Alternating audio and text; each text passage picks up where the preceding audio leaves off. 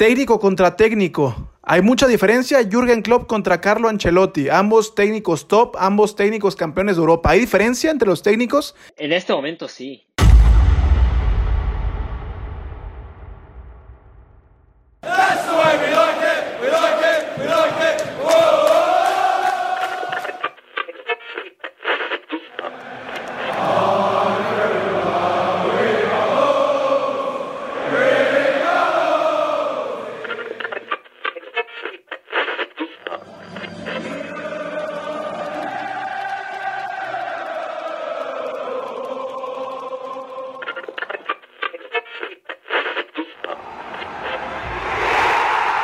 Grada Inglesa. Hola, ¿qué tal? Sean ustedes bienvenidos a una nueva edición de Grada Inglesa, una mirada a la mejor liga del planeta. Aquí todos son bienvenidos, aquí no importa si eres de Goodison Park, no importa si eres de Anfield Road, no importa si eres de Etihad Stadium o de Emirates, aquí todos son bienvenidos para hablar de la liga más importante y de la liga más espectacular que tiene el fútbol internacional.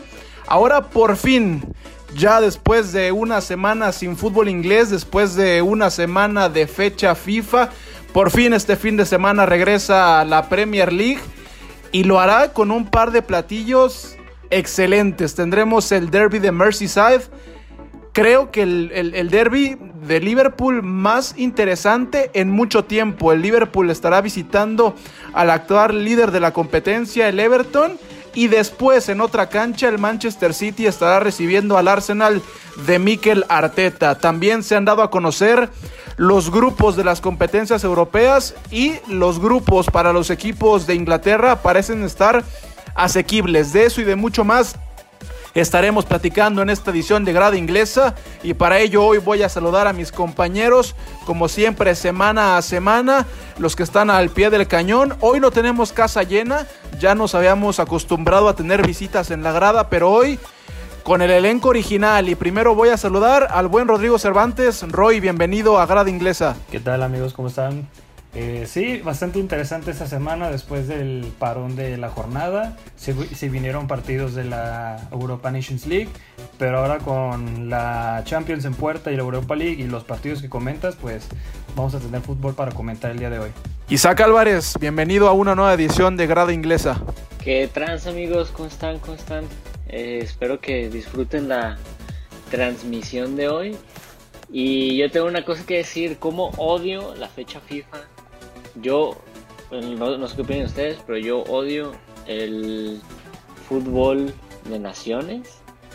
Totalmente. no me gusta el fútbol de naciones, excepto cuando es el mundial por, por cuestiones de alcoholismo deportivo. Obviamente. Es una enfermedad que yo sufro, pero la sufro y la disfruto al mismo tiempo. Pero de ahí en más, no me gusta para nada el fútbol de naciones. Es que ya, ya cambia la perspectiva de cuando eres un niño de que ves, ay, Ronaldinho, ay, Beckham.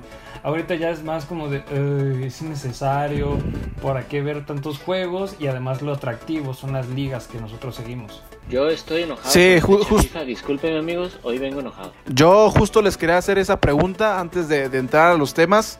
Totalmente. Yo hoy apoyo a Isaac, que normalmente se nos vuelve locos frente al micrófono, pero hoy, hoy secundo su, su argumento. No me gusta a mí para nada las fechas FIFA y sobre todo cuando tienes torneos tan intrascendentes como la Nations League, no te deja nada.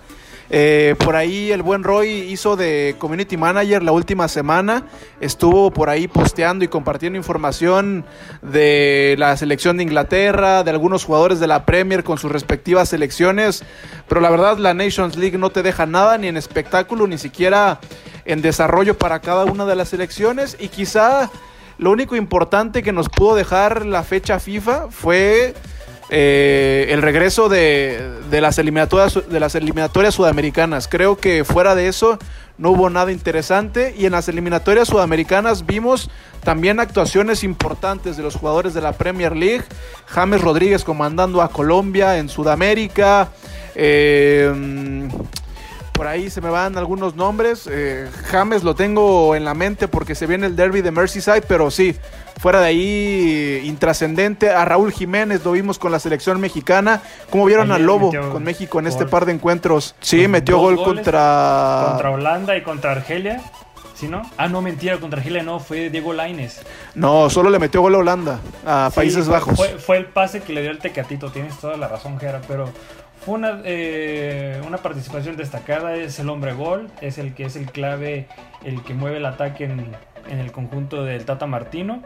Pero pues, digo, realmente tanto la, la eliminatoria de Conmebol, los partidos de México, pues no me llaman mucho la atención, digo, nada más el de Inglaterra, porque pues, respectivamente hacia el fútbol que comentamos, pero de ahí en fuera, es triste cuando no ves la Premier League.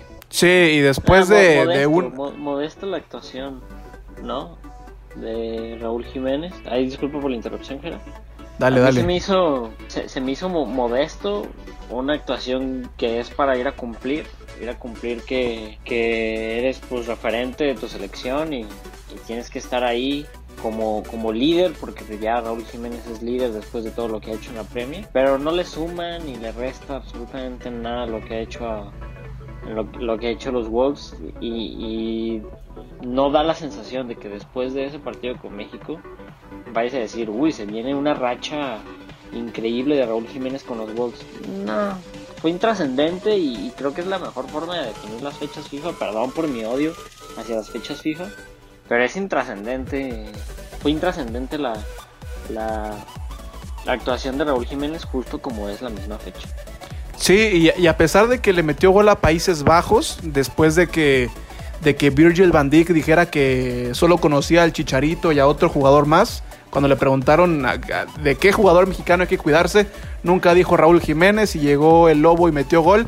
Pero sí, eh, yo vi mucho en redes sociales que la gente lo estuvo criticando, estuvo errático en el par de partidos, pero sí, me parece que que cumplió, no, no, había nada más en juego en los partidos amistosos de la selección mexicana. Y solamente para cerrar este capítulo, eh, también en ese juego entre México y Argelia pudimos ver a Riyad Mahrez. Mahrez la anotó gol a México, el jugador del Manchester City que ya está regresando, ya está volando de regreso a Inglaterra para seguramente jugar yo creo que tendría que ir de titular en el partido del fin de semana contra el Arsenal, pero ya estaremos hablando de eso. Antes de entrar a los partidos importantes de esta nueva fecha en la Premier League, hay que hablar de los grupos en las competencias europeas porque hace una semana se dieron a conocer, incluso en siete días comienza ya la actividad de Champions League y de, y de UEFA Europa League.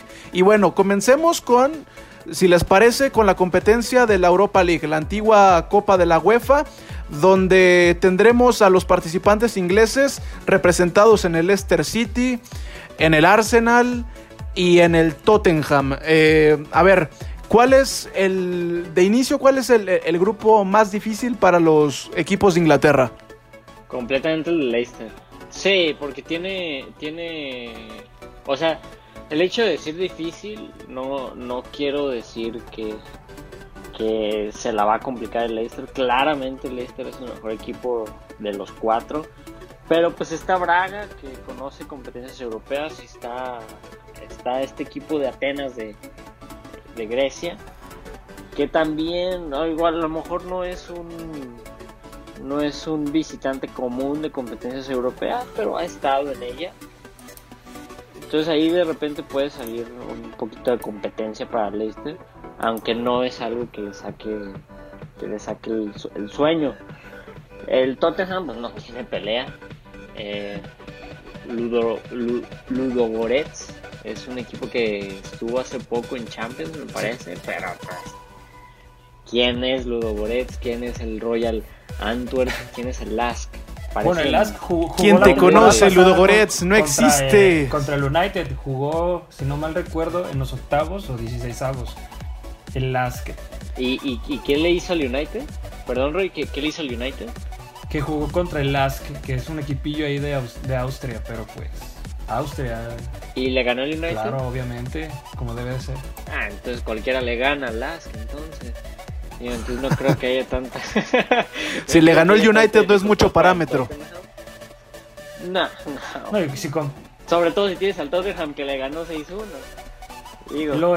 y si ves el grupo del Arsenal, pues también puro desconocido, al menos del molde, que creo que pues... Sí, para, allá iba precisamente.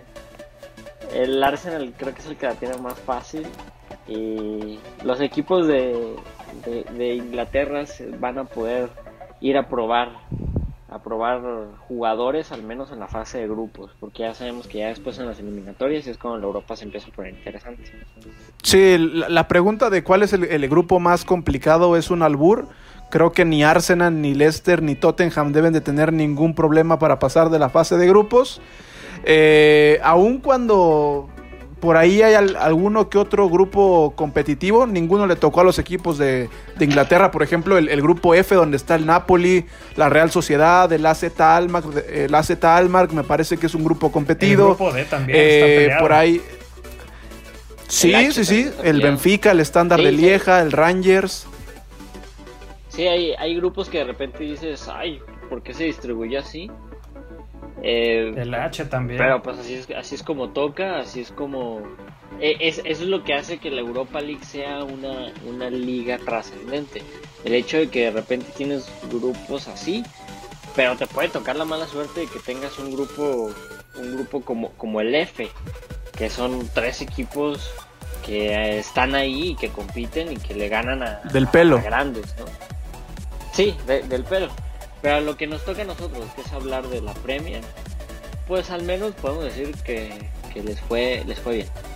Sí, y creo que de repente lo más complicado en, la, en una Europa League, sobre todo en las fases previas y en la, y en la fase de grupos, lo más complicado es, es el tema del desplazamiento, ¿no? De repente ir a, a los países del este de Europa, este, también visitar este tipo de canchas donde la gente aprieta mucho, pero hoy en tiempos de COVID, cuando vas a visitar canchas sin gente, me parece que no debe haber eh, mayor problema ni para el Arsenal, ni para el Leicester, ni para el Tottenham. Y ahora la siguiente pregunta es, ahora sí, ¿para qué le puede dar al Arsenal?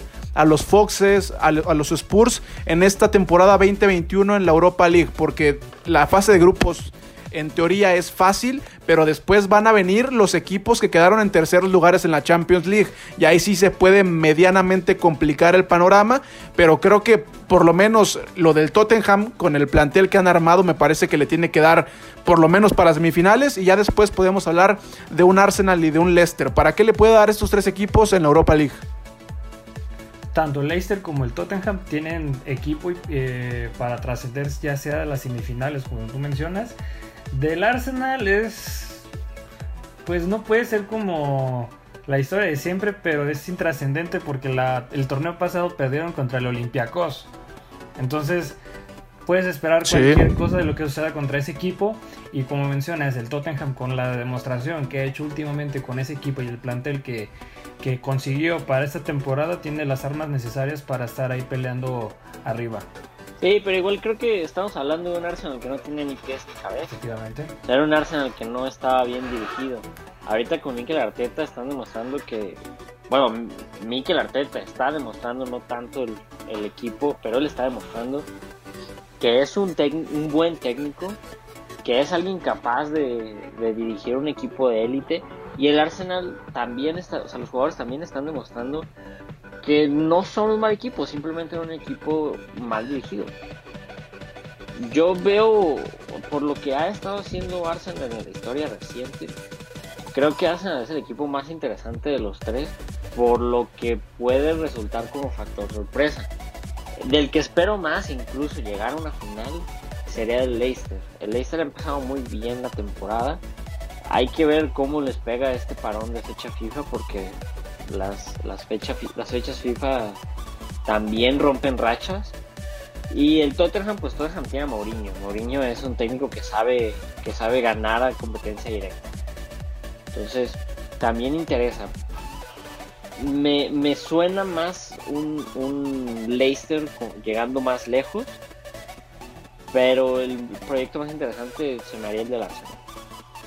Ya, ya comenzamos con los, ya comenzamos con los Isaac pronósticos. Eh, eso de, no sé, eh, vamos a verlo en, en, algunos meses, a ver si es cierto que Leicester le da para avanzar más que el Tottenham. Yo lo del Arsenal concuerdo contigo. Hoy es un Arsenal un poco más competitivo, quizá también con un poco más de hambre comparado al Arsenal de hace 5 o 6 meses. Creo que con más tiempo de trabajo a, cargo de Mikel Arteta ha mejorado el equipo en todas sus líneas. Se ha conseguido una mejor versión de algunos jugadores. Pero creo que. Fichajes muy interesante. Thomas Partey va a ser muy interesante. Sí, sí, sí. Y, para este tipo de competencias me parece que, que, es una gran adición. No sé si sería suficiente para un Arsenal jugando en Champions League, pero en Europa League le puede dar. Pero yo creo que el Arsenal de los tres, ojalá que no, ojalá que me equivoque, pero el Arsenal a ver si no sale con otro chistecito. Y también otra cosa a mencionar del Arsenal es que no incluyeron a Mesut Özil para esta, para esta temporada de Europa League. Eh, lo que hace evidente el divorcio entre Arteta, entre Osil, entre el Arsenal y Osil. No lo convocaron para la plantilla que va a estar disputando este torneo. Entonces, eh, aunque sigo creyendo que el plantel del Arsenal tiene que ser competitivo en una competencia como esta, tampoco te sobra Mesut Özil, tampoco eres un, plantel como el Manchester City, como el Liverpool para estar dejando de lado este tipo de jugadores, más allá de si es pecho frío o no el alemán. Pero bueno, no va a estar Mesut Özil.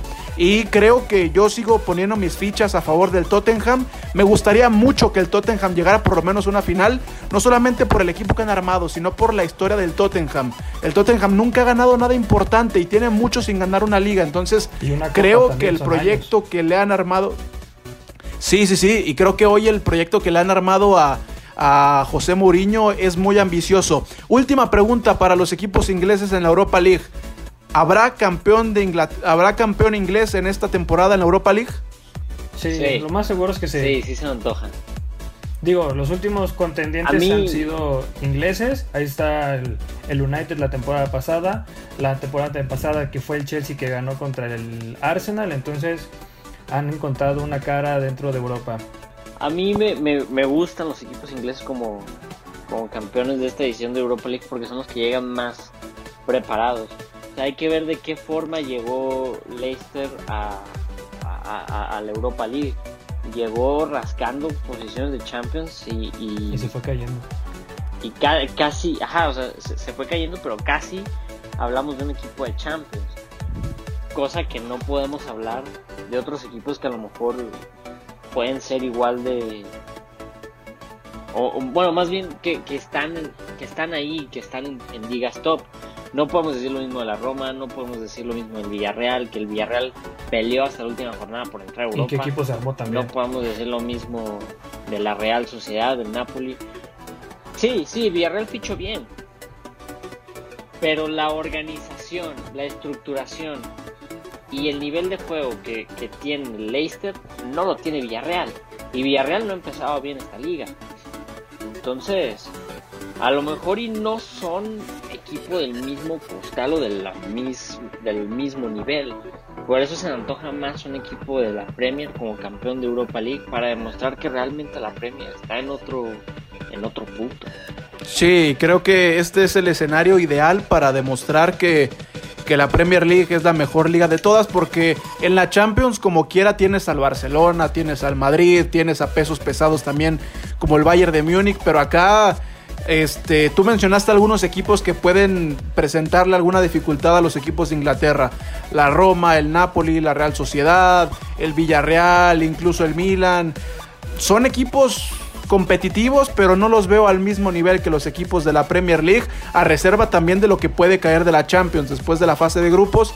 Pero sí, de inicio con, con estos grupos en Europa League, yo también concuerdo, tiene que haber un campeón de Inglaterra y ese campeón, otra vez, insisto, puede ser el Tottenham de Mourinho. Vamos a ver, vamos a ver, la siguiente semana inicia la Europa League y aquí estaremos hablando de cómo le va a los equipos de Inglaterra. Y ahora sí subimos un escaloncito, ya jugamos con la otra parte de Europa y ahora sí llegamos a la mesa principal, a la cancha, a la cancha importante que es la UEFA Champions League, donde los equipos ingleses estarán representados por el campeón de hace dos años, el Liverpool de Jürgen Klopp, el Manchester City que quedó a deber nuevamente con Joseph Guardiola, el Manchester United que, que híjole, vamos a ver qué pasa con el Manchester United, y el Chelsea que es, eh, por lo menos por plantel, el que está llamado a ser de los caballos negros, por lo menos por parte de Inglaterra.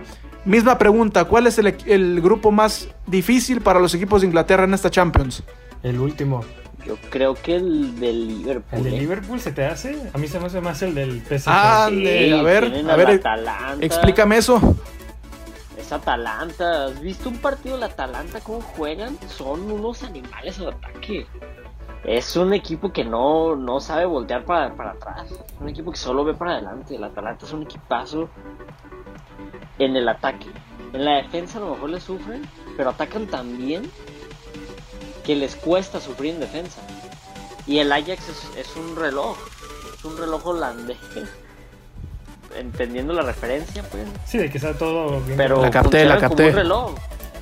Sí, Ajax es un equipo que le puedes quitar a Serginho Dest y van a sacar a alguien de la cantera. De hecho, ya compraron igual o tres lugar. veces mejor. Les va a salir a alguien, les va a salir a alguien, van, van a sacar a alguien. Ajax es un equipo muy que, que muy difícilmente lo vas a desarmar. Entonces, yo creo que Liverpool es el que más difícil la tiene. Y si no es el Liverpool, también me iría por el City. Los mejores equipos de Inglaterra siempre que tienen los equipos más complicados. Sin embargo, no creo que tengan dificultad para pasar. Ahora, Ah, ah, ah. si tú dices que quién la tiene más difícil para pasar, pues a lo mejor y sí la tiene el United, porque el United tiene dos equipos mejores que, que ellos. Claramente. A- Ahí es a donde Pero quería el llegar. grupo más difícil no es el H. Para mí no es el H. Bueno, para los ingleses. ¿A ti sí. te parece que, que- a ti te parece que el Ajax y el Atalanta son más difíciles comparándolos con el Liverpool que el PSG y el Leipzig para el Manchester United? Yo a, a mí me parece que el grupo más difícil para los ingleses es ese. Ahora, también al, al Leipzig eh, es, un, es un equipo interesante, fue semifinalista de la última Champions League, pero no hay que olvidar que se les fue su gran estrella, Timo Werner. Y lo del Ajax, pues ya- para mí ya no es el Ajax de, Aquel que de ya no es el Ajax de... Exactamente, ya no es, ya no es ese Ajax, totalmente. Este... Sí, pero, pero por eso, por eso dividí la pregunta en dos. ¿Cuál es el grupo más difícil y cuál es el, el grupo al que un equipo inglés se le va a complicar más?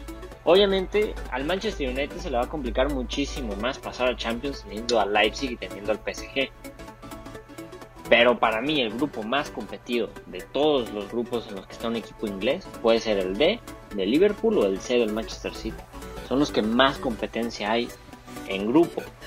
Más difícil de pasar, pues claro, la tiene el Manchester United, es un plan. De- de- de- defiéndelos, Roy, defiéndelos. No, Mira, no ¿cómo- hemos hablado ¿cómo de, se, cómo se puede defender lo indefendible? Si es claramente algo que, que exactamente si vamos a ver el partido de la siguiente semana que es contra el PSG, que el PSG tiene esas ganas, sobre todo Ángel Di María, con ese repudio que siente hacia a la ciudad, claramente estaban dos peldaños abajo por cómo jugó el PSG la temporada pasada junto con el con el Leipzig, de que también se puede ver el progreso que ha tenido este Atalanta con la variedad de jugadores, con el Papu Gómez como un hombre referente, el estandarte de ese equipo. Pero a mi gusto siento que, como mencionas, Gera, el Ajax no es ese Ajax que llegó a semifinales y que casi casi llega con el milagro peleando contra el Liverpool en la final.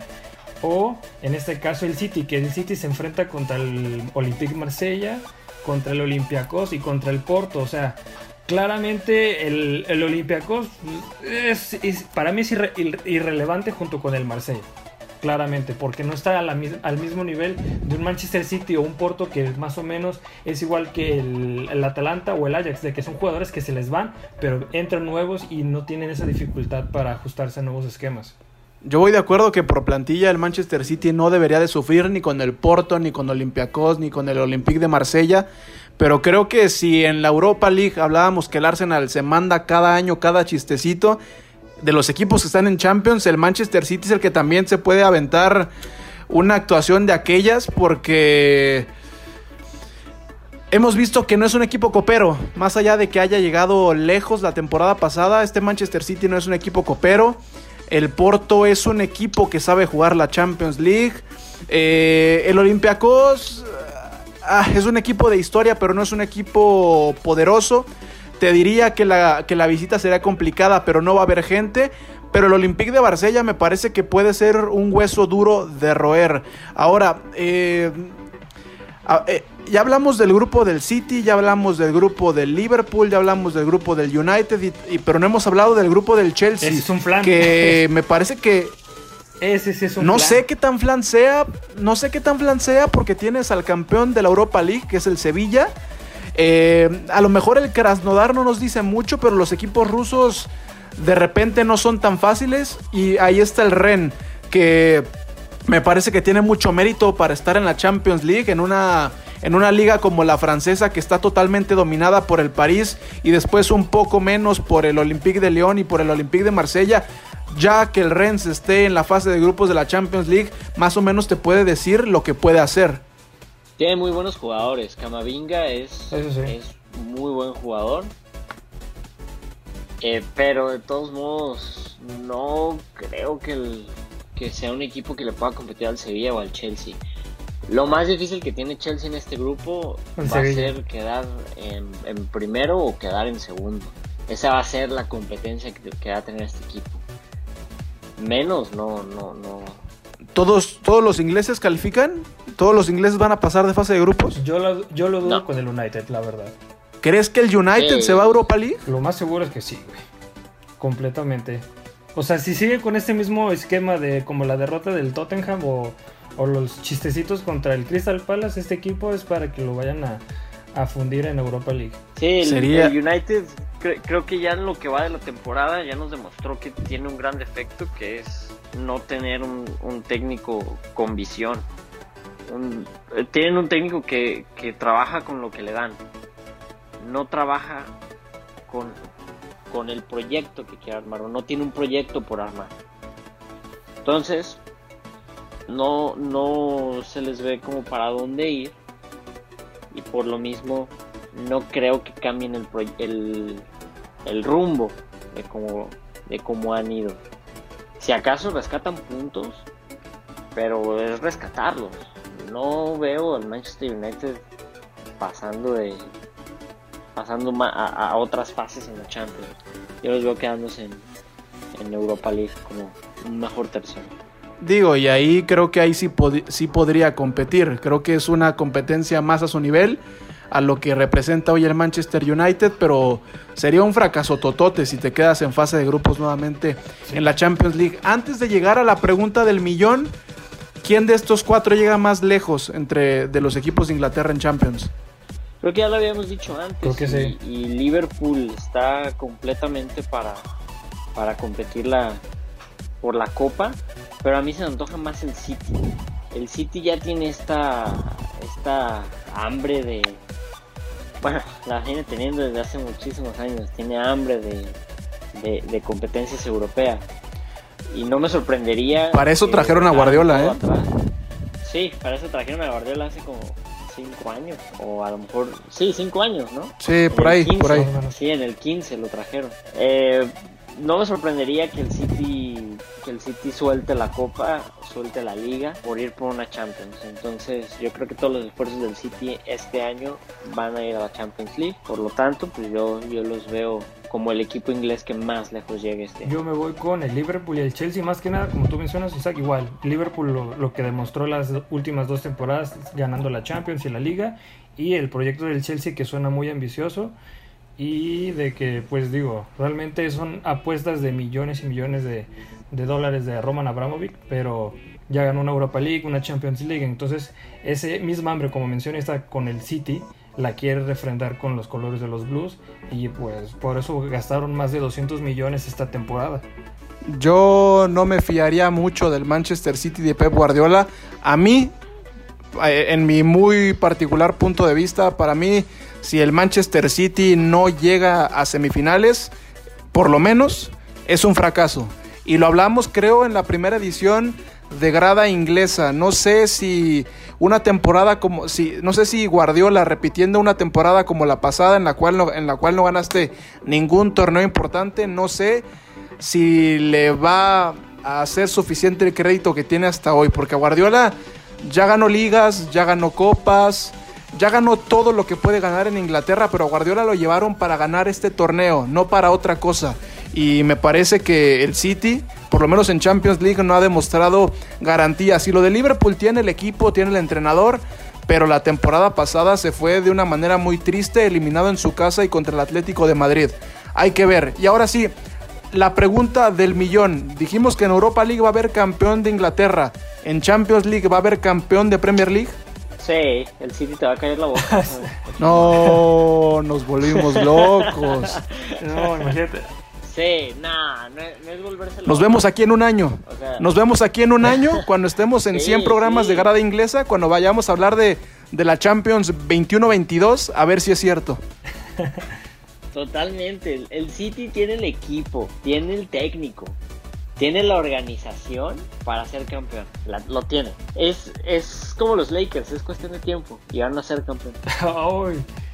Ah, sí, sí, viste la referencia que solté el más. Es así, es así. Tienen a De Bruyne que ya quiere, le urge y no quiere que llegue Messi y que digan, ah, ahora sí la vamos a ganar porque es Messi. No, él la quiere ganar solo. Tienen a Bernardo Silva que está desaparecido, que no ha jugado después, desde que terminó la temporada pasada. Está desaparecido. Pero si reaparece y empieza a tener un buen juego, Bernardo Silva puede ser un jugador muy importante para el City para poder conseguir ese Champions. Tienen a Agüero, tienen a Gabriel Jesus, que me parece un muy buen jugador de banca. Tienen muy buenos jugadores. Quizás ahí lo único que tendrían que hacer es reforzar con, con Ederson cierta, ciertos detalles que, que pudo haber tenido en la Champions pasada, pero de ahí más tienen el equipo para hacerlo. Y la defensa reforzar la defensa, que los jugadores de defensa lleguen y se acoplen. Sí, creo que más que Ederson, esa es la zona más débil para el Manchester City. Roy, ¿va a haber campeón de Inglaterra en la Champions? Me gustaría, pero siento que hay un equipo mejor preparado y ese es el Bayern Múnich. ¿Acaso Exactamente. ¿Acaso el Bayern Múnich es tu personaje? Sí, totalmente. Completamente el Bayern Múnich ha demostrado que a ese poderío, digo, hace creo que dos semanas, hace poco perdió esa racha que que tenía en la, Bundesliga, pero ampliamente de todos los encuentros de la Champions, que era esa, bueno, sí, jugaron la mitad de la jornada desde los cuartos a, a la final, pero de todos los partidos no perdió ninguno, no perdió ningún partido y casi todos fueron humillantes, salvo la final que fue muy decepcionante, pero de ahí en fuera el Bayern Múnich demostró un gran poderío en Europa. Yo concuerdo que el Bayern de Múnich es también un equipo un poco más completo. Bueno, no, sé si comparándolo con el Liverpool, ¿eh? ese sería un buen ejercicio, comparar línea por línea, porque además al Bayern Múnich se le han ido varios jugadores y no es como que hayan hecho fichajes tan impresionantes en esta ventana de transferencias.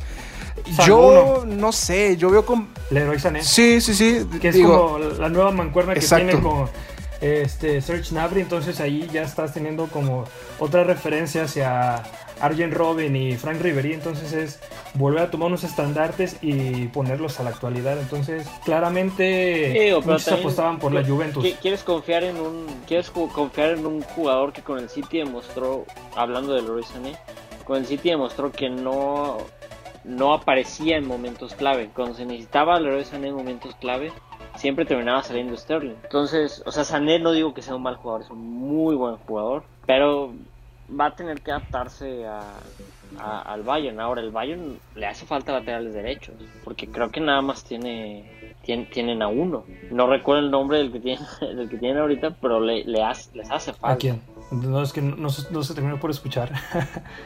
Decía que el Bayern, al Bayern Múnich le hace falta laterales derechos. De hecho, compraron uno hace poco. Le hacen falta jugadores de banca, jugadores que, que salgan de la banca a, a, cumplir el papel de, de, un jugador revulsivo. Le hace falta eso, porque perdió a Coutinho.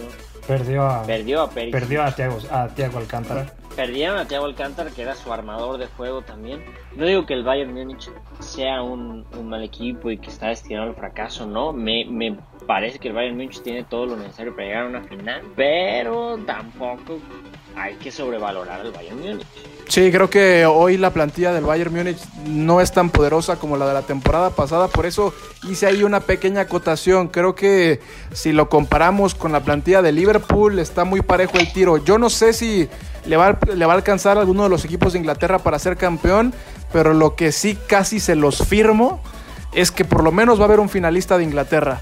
porque va, a haber, ingleses, eso es lo más seguro. No, bueno, es que si no hay en semifinales me parece que sería un fracaso para la liga, como pasó la temporada pasada. este es la temporada pasada, exactamente, sí, pero yo creo que por lo menos un finalista hay, porque el Bayern de Múnich es el actual campeón, es un gran equipo, pero está esa segunda que hoy parece que no tiene una banca tan poderosa.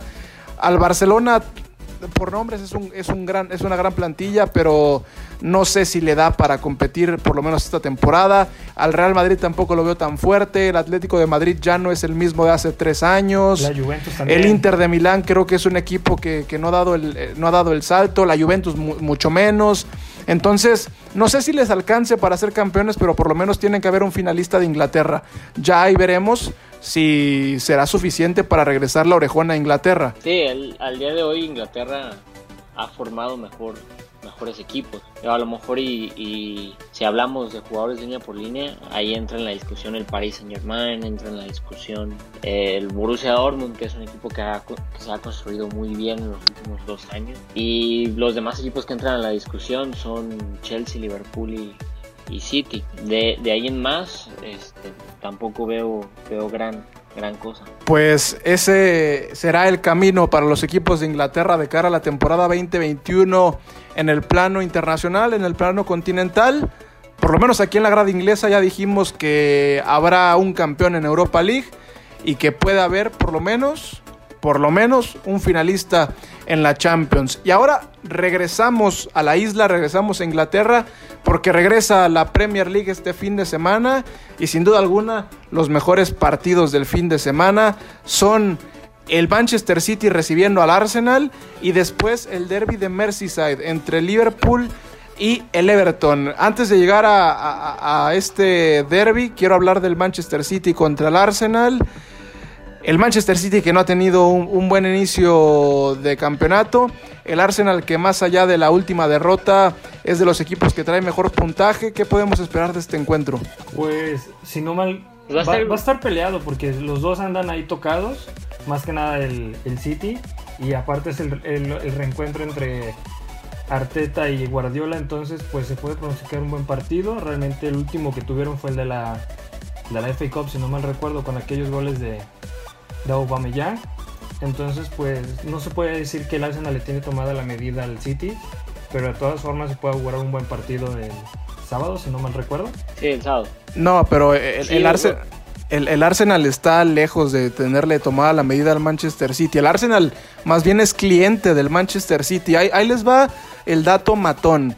Se han jugado 22 eh, partidos desde el 2009 a la fecha Solo por liga, solo por Premier League entre el Manchester City y el Arsenal, 22 juegos de los cuales el Arsenal solamente ha ganado 4. Se han empatado 7 y 11 victorias han sido para el equipo de Manchester. Además, la última victoria del Arsenal en la cancha del Manchester City fue en la jornada 22 de la temporada 2014-2015, dos goles por cero para que calculen más o menos ya lo vieja que es esta victoria. Los goles los hicieron Santi Cazorla y Olivier Giroud.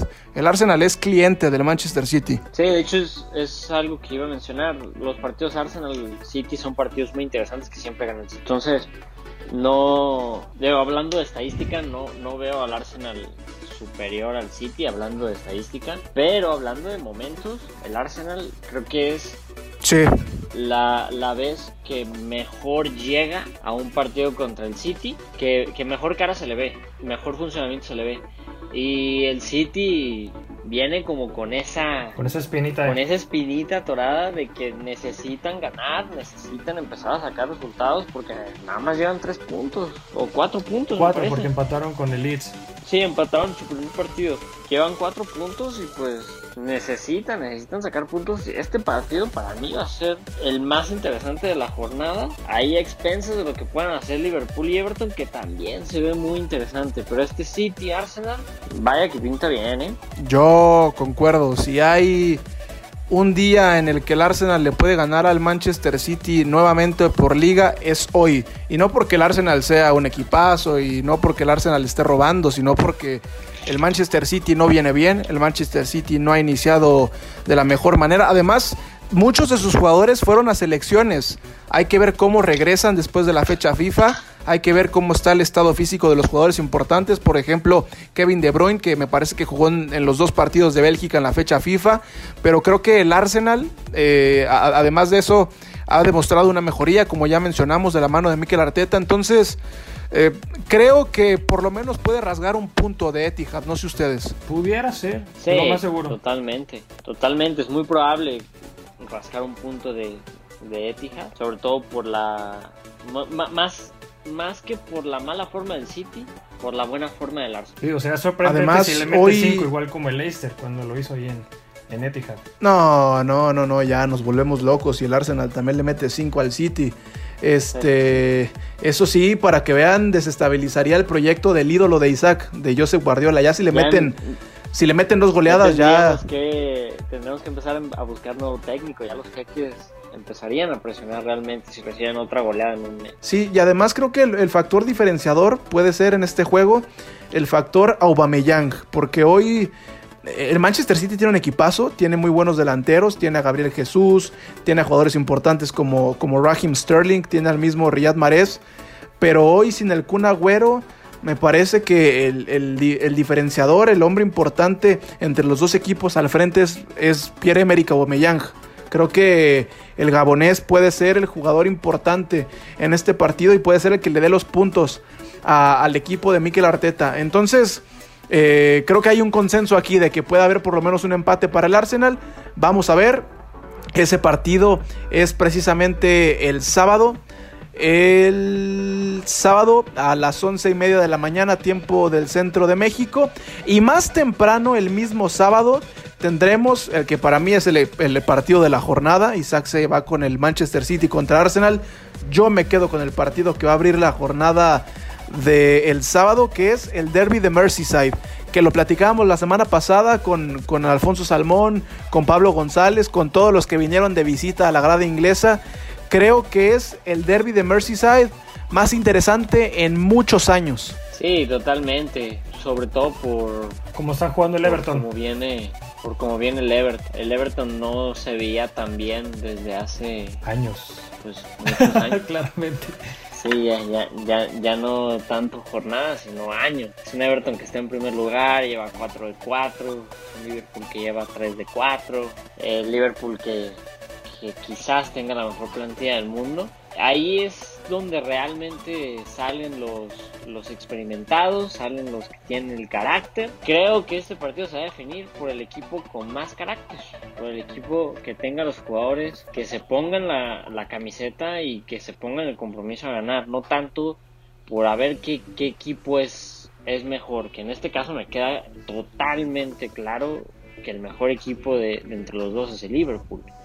Pero estos partidos, y sobre todo por la forma en la que vienen los dos equipos, se ganan con, con garra, con coraje, con pundonor, como diría un buen, buen comentarista de, Televisa genérico de Azteca, ¿no? que nadie sabe qué es pundonor, pero ahí se los dejo de tarea a nuestros fans que nos pongan en los comentarios. Eh, pero este, estos partidos se ganan con eso, con pundonor. Con amígdalas, decía Hugo Sánchez. Con amígdalas, exacto. a ver, la semana pasada vinieron a esta grada un par de, de, invitados, este, Pablo González y Alfonso Salmón. Felipe Almazán no, porque Felipe Almazán llegó tarde y Felipe Almazán venía de la fiesta, entonces Felipe ese día es como que si no estuvo, ¿no? Pero vinieron Alfonso Salmón y vinieron Pablo González y me dijeron algo que me pareció muy interesante y que yo no concuerdo con ello que es que a pesar de la realidad del presente del Everton para ellos, sigue estando muy lejos el Liverpool y que a pesar de que el Everton hoy salga como líder general, el Liverpool va a ser el que se lleva el partido por mucho. ¿Para ustedes creen que hay mucha diferencia entre ambos equipos? Porque se los decía también la semana pasada, si hacemos una revisión línea por línea, me parece que no están tan alejados uno del otro. Nada, sí, mucha O sea, dentro de, esta temporada no hay tanta diferencia en lo futbolístico por lo que están desempeñando, pero si vamos a lo que se ha realizado en los últimos años, sí hay una gran ventaja pero no sé si como que menosprecies el trabajo o lo que ha hecho ahorita Everton diciendo, no, ¿sabes qué? Eh, las fuerzas básicas de Liverpool es el segundo equipo más grande dentro de... Ahí yo sí digo que es como demeritar lo que está haciendo un equipo diferente de la ciudad. Es como si yo dijera que que el Manchester City es una basura cuando tiene un proyecto eh, bien estratificado y que tiene todas las bases y sería como no reconocer aquello que se está viendo en juego.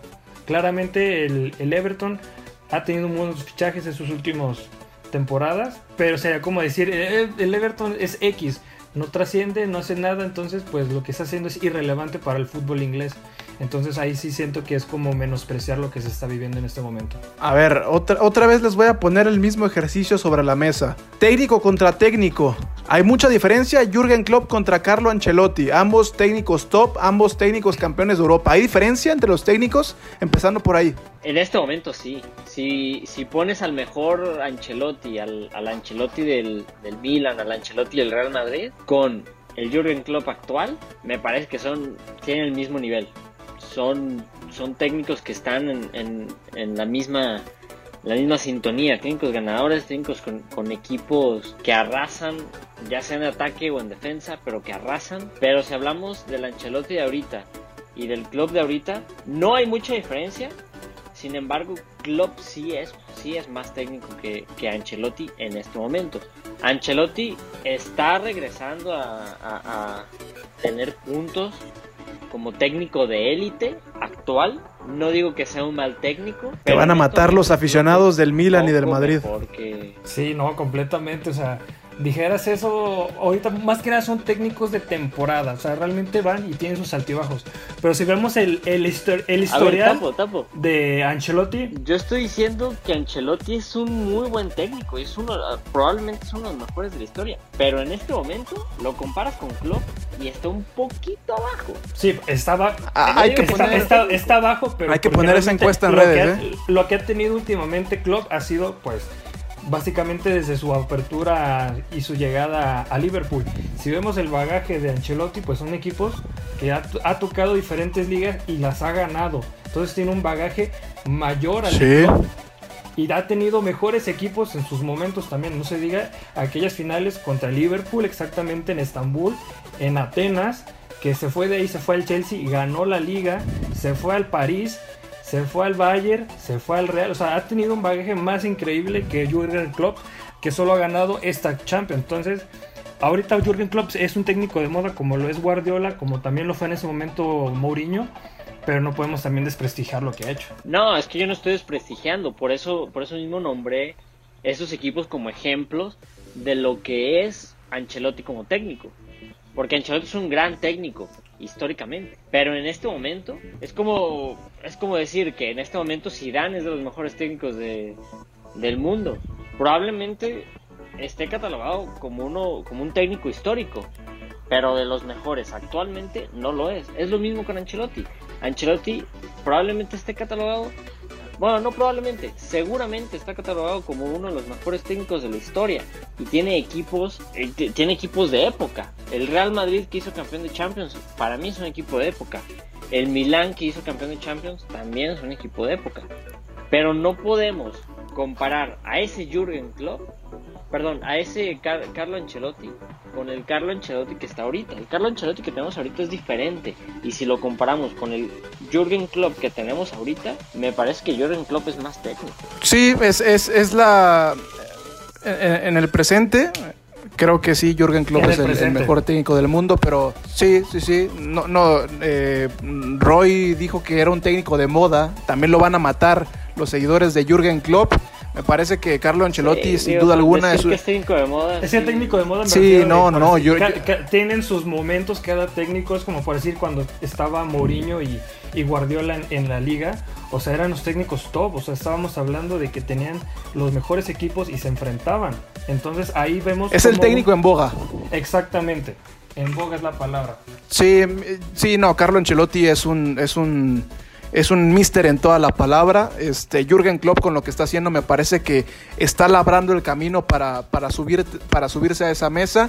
Pero sí puedo, puedo coincidir en que hoy, en el presente, quizá eh, es mejor el presente de Jürgen Klopp, más allá del inicio de la temporada para Liverpool. Pero a ver, regresemos a la, a- a- al, al ejercicio línea por línea. ¿Jordan Pickford o Alison Becker? No, pues claramente Allison, todos los días del año. claramente. Ah, a ver, Sí, ya. ta- tan es así que cuando no está Allison, Liverpool sufre para ganar. Ese es un punto importante. Ese es un punto importante. Este, pero aún así Jordan Pickford es un gran portero, ¿eh? me parece que es top 5 de la liga. A ver, vámonos a la defensa, y ahí sí creo que gana de calle el, conjunto de, de, Liverpool. Pero a ver, defensa, cara a cara, ¿quién tiene, mejor, quién tiene mejores centrales? Sí. Liverpool totalmente. Aunque Van Dijk de repente, de repente se le olvide quién es Raúl Jiménez, yo te voy a decir algo, algo de Van Dijk.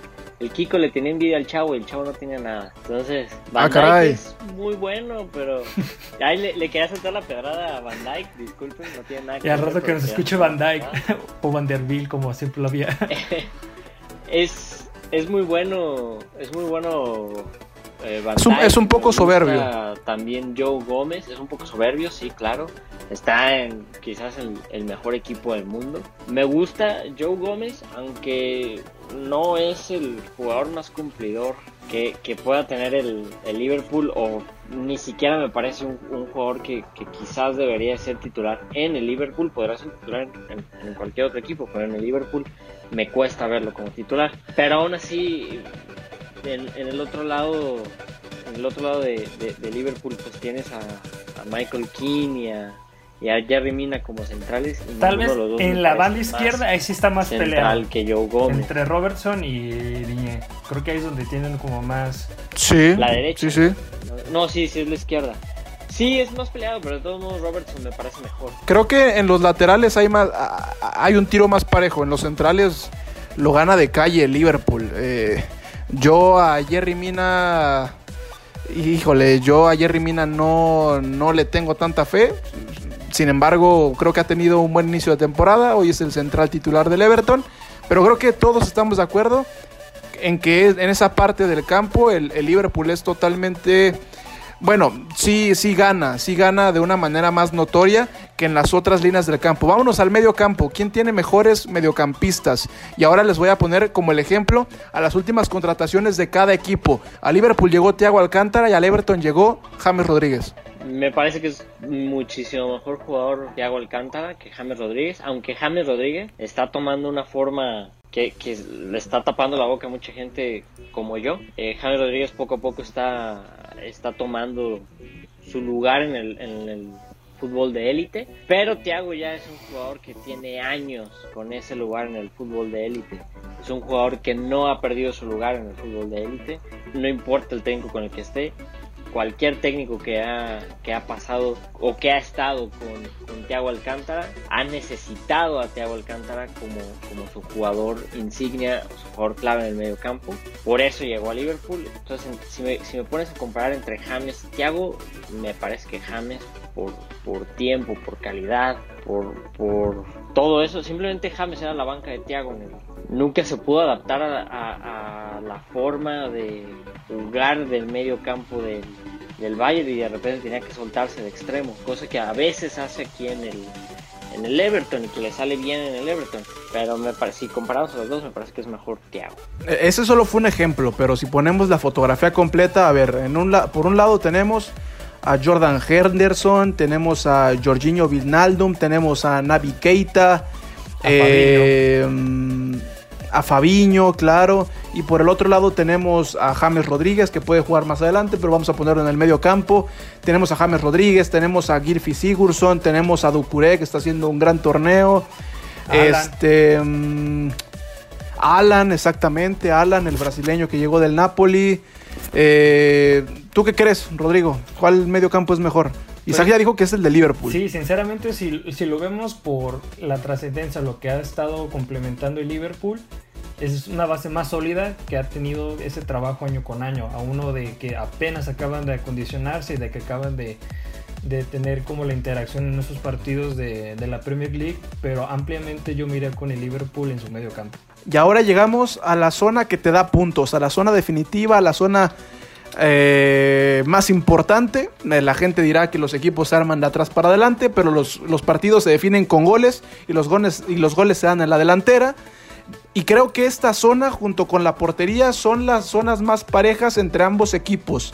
¿Quién tiene mejor delantera? En el Liverpool tenemos al tridente que todos conocemos. Tenemos a Mo Salah, tenemos a Sadio Mané, tenemos a Bobby Firmino, pero por el otro lado le han armado un equipazo al Everton. ¿eh? Tienen a Richarlison, tienen a James que también puede jugar allá adelante, tienen al actual líder de goleo, a Dominic Carvel, Carvel Sí, exactamente. Tenemos a incluso a Bernard, que no juega mucho, pero está Bernard. Este. Eh, por ahí se me, se me escapará otro, pero me parece que son dos delanteras importantes. Sí, digo, la delantera de Everton lo que tiene es momento, pero la, la delantera de Liverpool lo que tiene es experiencia. Y como decía hace rato, estos partidos se ganan más por experiencia, más que con el coraje, que con el momento. El momento se te puede acabar. En una buena marca lo pierdes, lo pierdes. El Liverpool tiene la experiencia, la, la delantera de Liverpool tiene la experiencia. Para mí Mané es el mejor extremo en todo el mundo en este momento. Lo que juega Mané es, otra cosa. Y es un tipo de jugador que el Everton no tiene. Y Mo Salah también, también es muy, muy buen jugador. Que tiene mucho gol. Sobre todo el gol que... Ha sido el mejor jugador de Liverpool en el inicio de la temporada. Sí, totalmente, totalmente.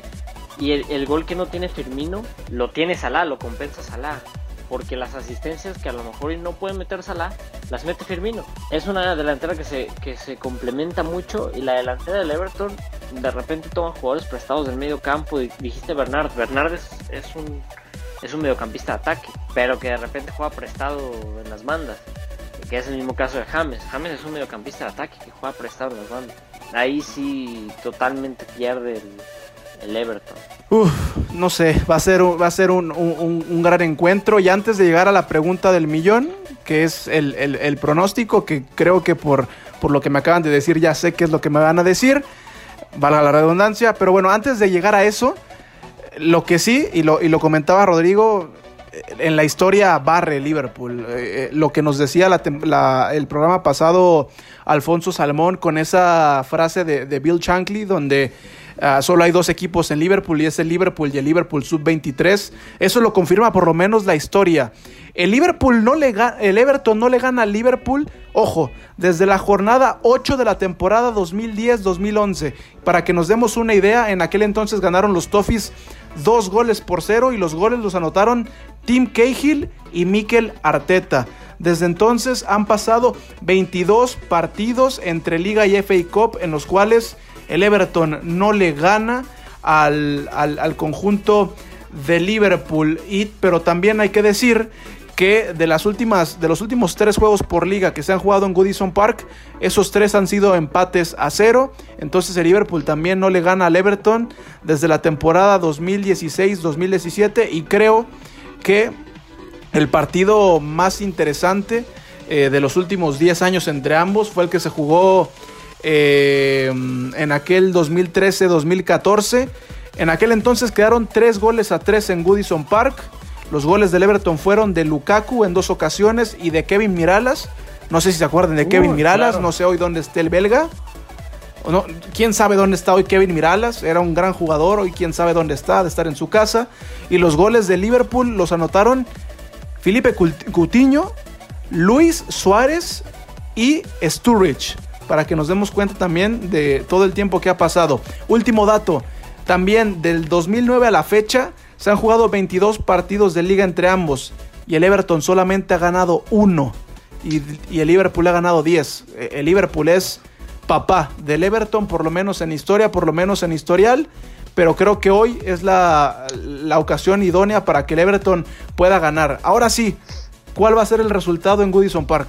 Goodison Park es, es, un estadio difícil por la gente. Pero, no hay gente. difícil para Liverpool por la gente, pero no hay gente. Yo por eso creo que Liverpool va, va a romper esta, esta mala racha de, no ganar en Goodison Park. Y si, y si no gana, pues empata. Y si no empata, pues pierde. y si no, gana la diversión. Ah, mira lo que listo. No, gana Liverpool. gana Liverpool. ¿Cuál es el resultado en Goodison Park, Rodrigo? Pues yo también siento lo mismo, pero me gustaría irme por la tangente y me gustaría ver ganar al Everton. Nada más para ver algo de entretenimiento y que no sea tan tanto de la historia de otro partido que gana el Liverpool, sino pues también ver eh, algo que sea divertido, algo que te entretenga y que digas, no mames, este partido que como terminó, no sé, un gol de Phil Jagielka, que casi casi fue un empate en, en Anfield Road también. Sí, A tú ver. como fan del Manchester United vas a Claro. divertirte viendo perder al Liverpool. Claro. Pero a ver, eso es lo que a ti te gustaría ver, pero ¿qué, qué- en un sentido más racional, En ¿qué, en qué un crees que va a pasar racional. en Goodison Park?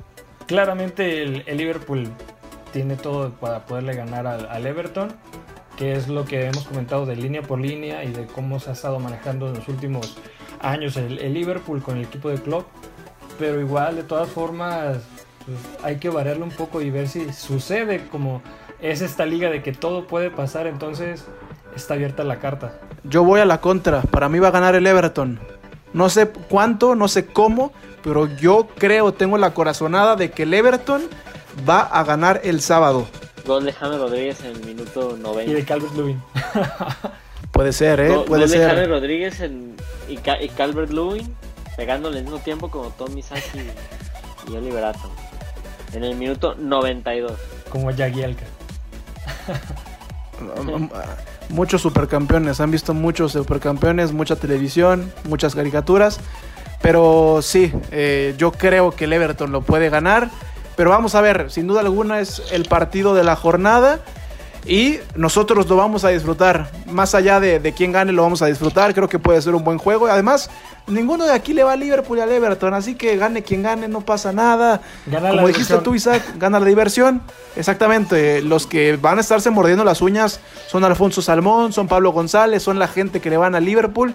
Y también, si en México hay alguien que le va al Everton, no, no sé si en México hay alguien que le va al Everton. Bueno, si en Chile hay alguien que le va al Crystal Palace, como Felipe Almazán, todo puede pasar. Pero, pero va a ser un gran Si juego. en México hay alguien que le va al Leeds. Ajá, exactamente. Claro, decir, si que le va al sí, sí, sí. le tiene que ir al Everton por Sí, sa- saludos al, al buen, a nuestro amigo este Va- Valdés, este que nos estuvo acompañando en, es- en aquel, en aquel programa de los equipos eh, ascendidos.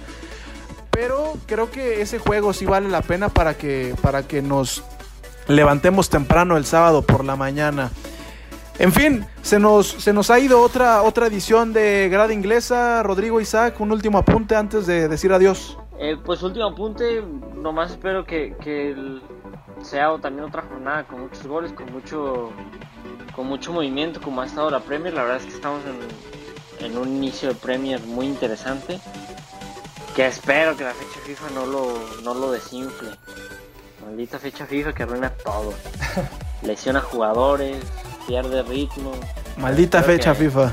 Ojalá que, nos, fecha FIFA. ojalá que nos escuche Gianni Infantino. Gianni, si nos estás escuchando, ya, párale con tu fecha Párale, FIFA.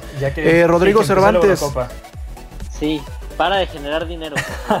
No, y No, todavía, y no, todavía no, falta el, no, el- no. No más para eso existe. y todavía falta el Project Big Picture. Sí, sí, sí, sí. Bueno, fin de semana de clásicos, no de clásico tapatío. No sé quién dijo eso antes de entrar a, a- a- a- al aire, antes de, de tomar los micrófonos. Estábamos hablando de derbis. Yo estaba hablando del derby de Merseyside y por ahí uno de estos dos locos dijo el clásico tapatío. No, no, no, No, es una grosería que estemos Eh, comparando el- una el cosa con otra. Tú, ¿no? Sí, que, lo- que los niños jueguen en la mañana porque los grandes, los titanes chocan en la Los noche. titanes. ay, Los Titanes de Guadalajara, exactamente. No, no, no. Este, ya si ahí tienen tiempo, pues véanlo, pero, pero lo que hay que ver el fin de semana es la Premier League y el Derby de Merseyside. Pues compañeros, gracias por acompañarnos otra vez en esta edición de Grada Inglesa. A nombre de Isaac Álvarez, de Rodrigo Cervantes y de toda la gente y el equipo de trabajo de Grada Inglesa, yo soy Gerardo Guillén y nos escuchamos en la próxima.